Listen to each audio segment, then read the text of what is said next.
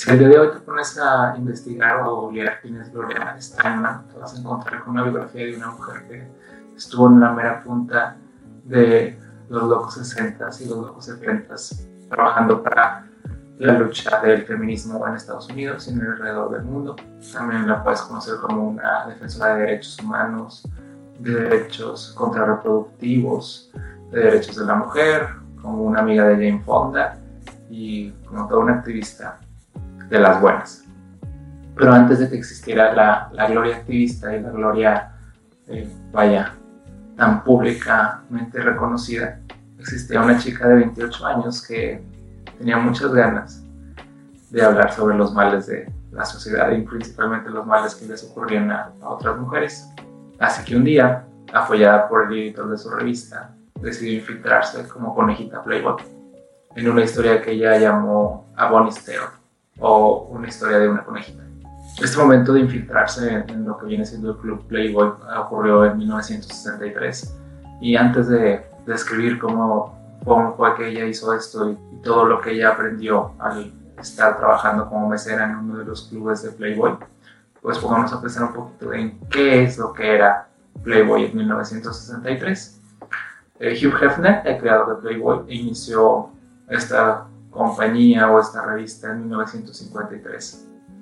Y para 1963 ya era todo un boom, tenía más de 100.000 lectores y era algo icónico. Icónico porque si alguien se pone a pensar, el icónico vestuario de una conejita Playboy, el, el leotardo con las, con las orejas de conejo y con la colita de conejo y las mallas, pues es un es una imagen icónica de lo que viene siendo una sensualidad. Y exactamente este traje describía muy bien lo que era la revista Playboy en esas épocas, porque la revista tenía un toque de nostalgia, un toque de elegancia y un toque de sensualidad, porque sí se ponían los cuerpos de las mujeres de manera provocativa, pero siempre había un cierto grado de, de elegancia en lo que se hacía. incluso mientras veían estos reportajes y estas imágenes, pues siempre había reportajes sobre cultura, ciencia, jazz, cosas para el hombre moderno de los 60. Y pues claro, para estas alturas de 1963, Hugh Hefner ya era Hugh Hefner. Eh, la compañía Playboy ya era algo increíblemente redituable. Y existían estos clubes, los clubes Playboy, que más que promocionarse como algún tipo de prostíbulo o de lugar de encuentros. Se promocionaban como estas salas o clubes masculinos simplemente para tener una buena cena, echarse un trago con las personas y ser atendidos por estas mujeres bellas en su traje de conejita.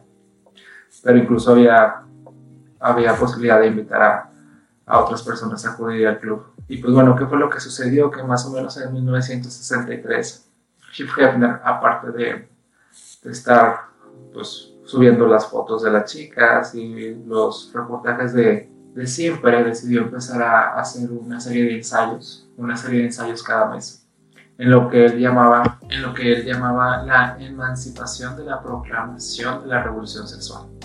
Entonces él empezaba a escribir sobre, sobre estos temas y los iba publicando en la revista.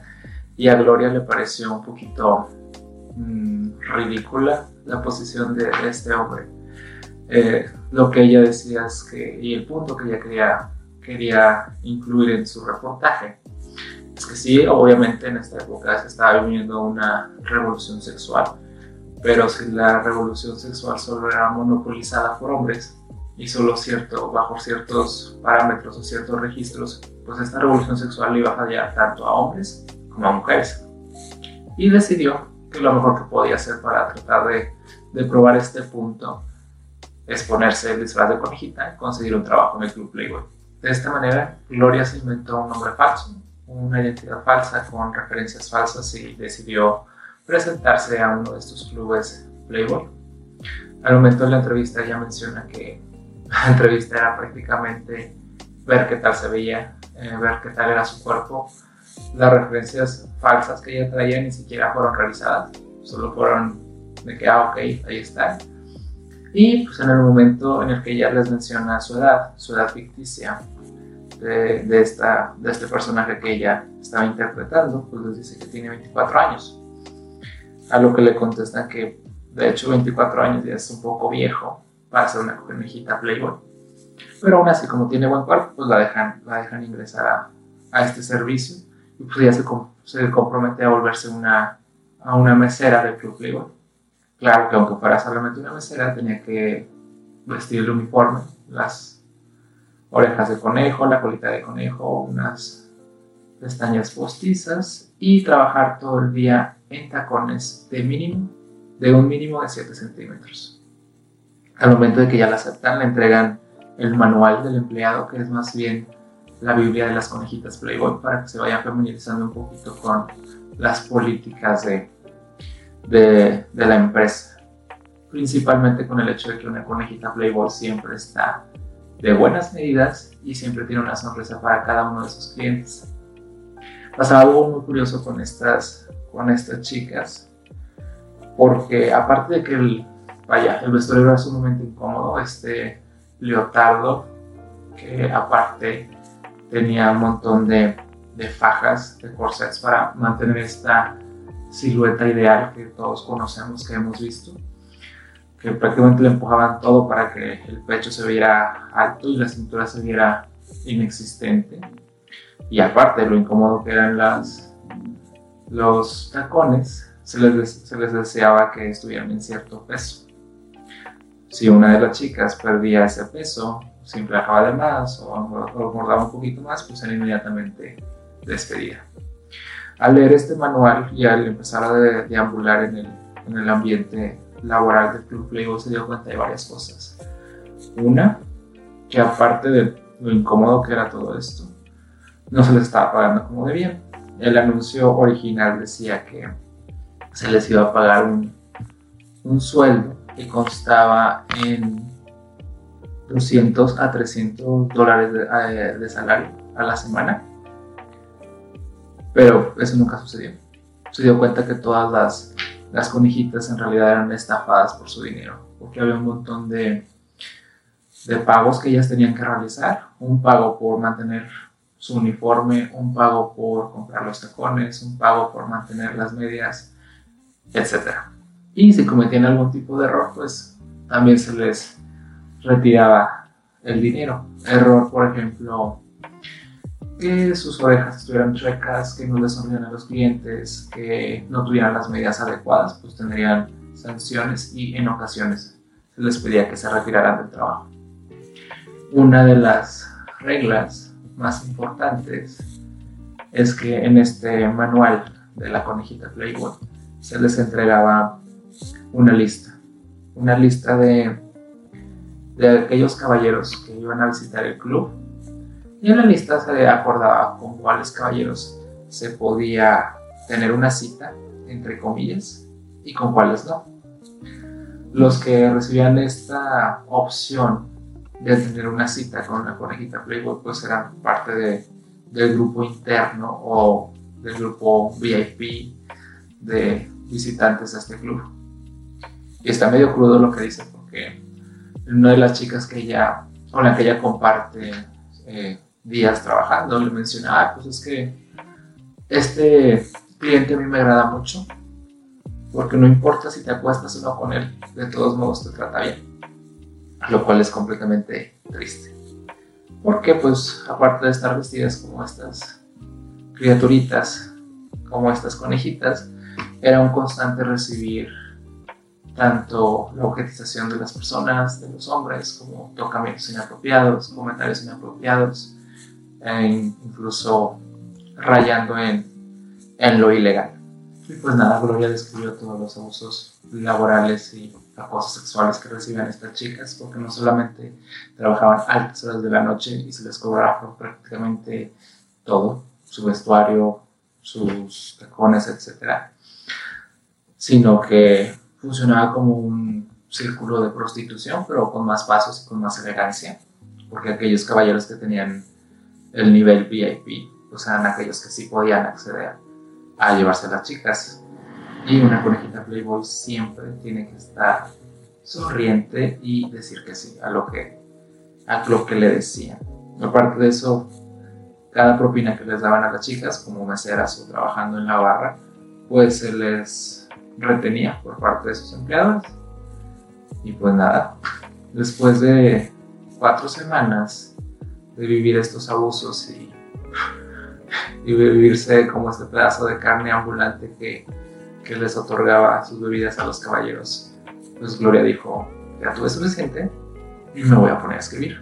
Y así lo hizo. Y ahí en el artículo ella redactó estas cuatro semanas que había estado pasando por el proceso de trabajar para, para Playboy, desde este régimen en el que al momento de llegar su audición más bien fue una toma de fotos de manera que su cuerpo pudiera realzarse más. Después de esto, ya contratada, previa a ingresar a trabajar, tenía que recibir un examen médico un examen médico físico que incluía una exploración vaginal, algo que no es como que lo más común en los trabajos, porque pues tristemente para los empleadores la mercancía tiene que ser revisada y valorada antes de, acercarse a los clientes y pues no les avisaban absolutamente nada de, de, esta exploración ginecológica hasta que sucedía. Aparte de eso tenían que tener un día 24 horas aproximadamente 24 horas en las que tenían que estar trabajando con un asesor de imagen que les cambiaba la imagen de, de cabeza a pies, pestañas postizas, cambio de peinado, cambio de maquillaje, fajas, dietas. Todo esto para, para volverse una conejita. Y pues claro, la lista de, de los clientes que sí tenían permitido tener relaciones y los que no. O sea, obviamente nada más los ricos y los poderosos podían podían estar en todo eso.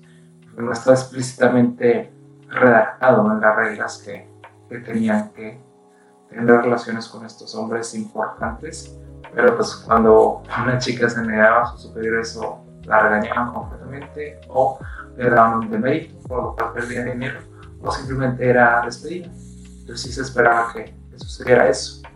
Y la otra es que, otra de las reglas es que no había no podían tener ningún tipo de contacto con sus novios o sus esposos y ningún cliente tenía por qué saber que ellas tenían esposos, tenían que estar siempre disponibles a, a lo que pasara con el cliente.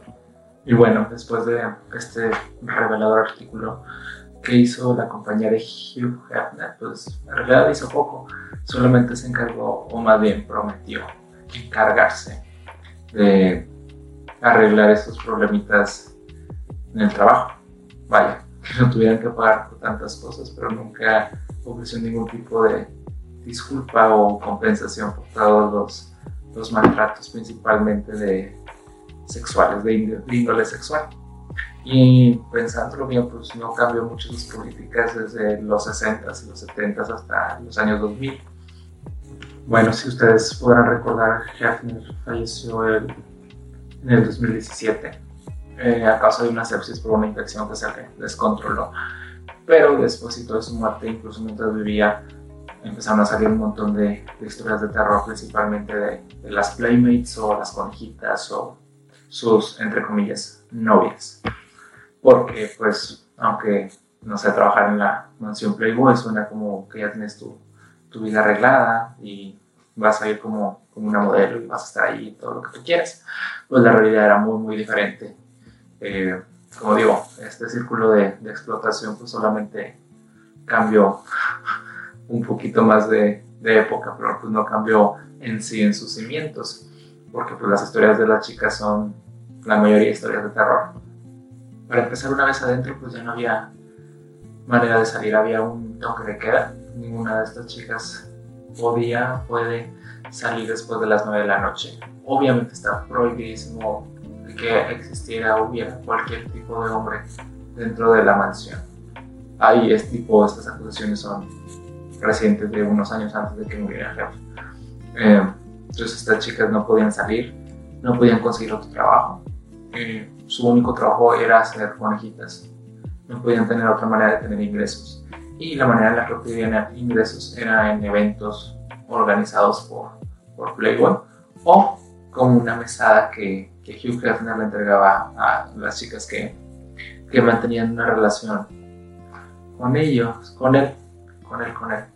Entonces para ella eh, mencionan estas chicas que para recibir su mesada tenían que acudir cual niña que acude con su, con su papá, que tenían que ir el viernes en la mañana a pedirle su, su dinero.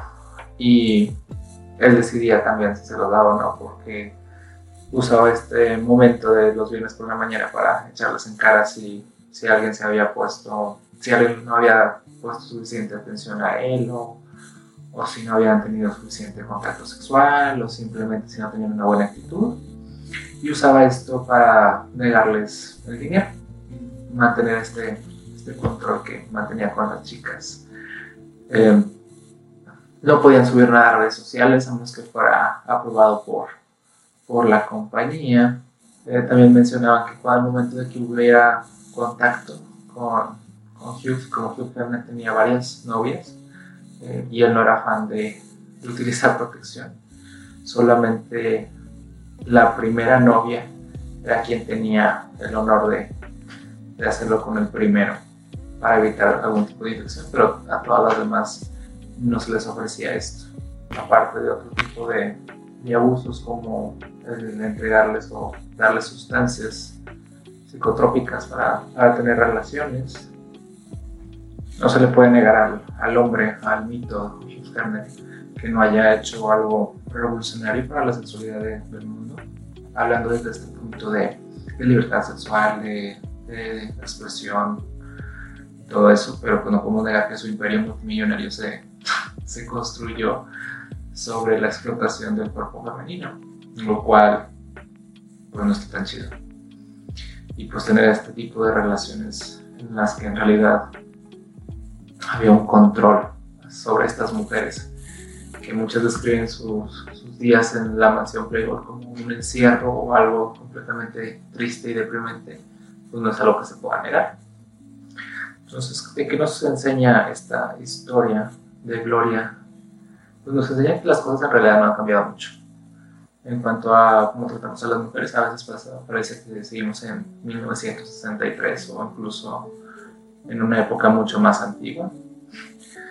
Y pues lo que Gloria, como ya dije, quería explicar es que sí, la libertad sexual tiene que existir y tiene que estar ahí, pero si la libertad sexual solamente es para una clase, o para un solo género, en este caso solamente para hombres y para ciertos hombres de cierto poder adquisitivo, esa revolución sexual no está sirviendo para nada, no está cambiando la vida de nadie y solo está repitiendo el mismo patrón de abuso y de explotación que vivimos en este sistema capitalista.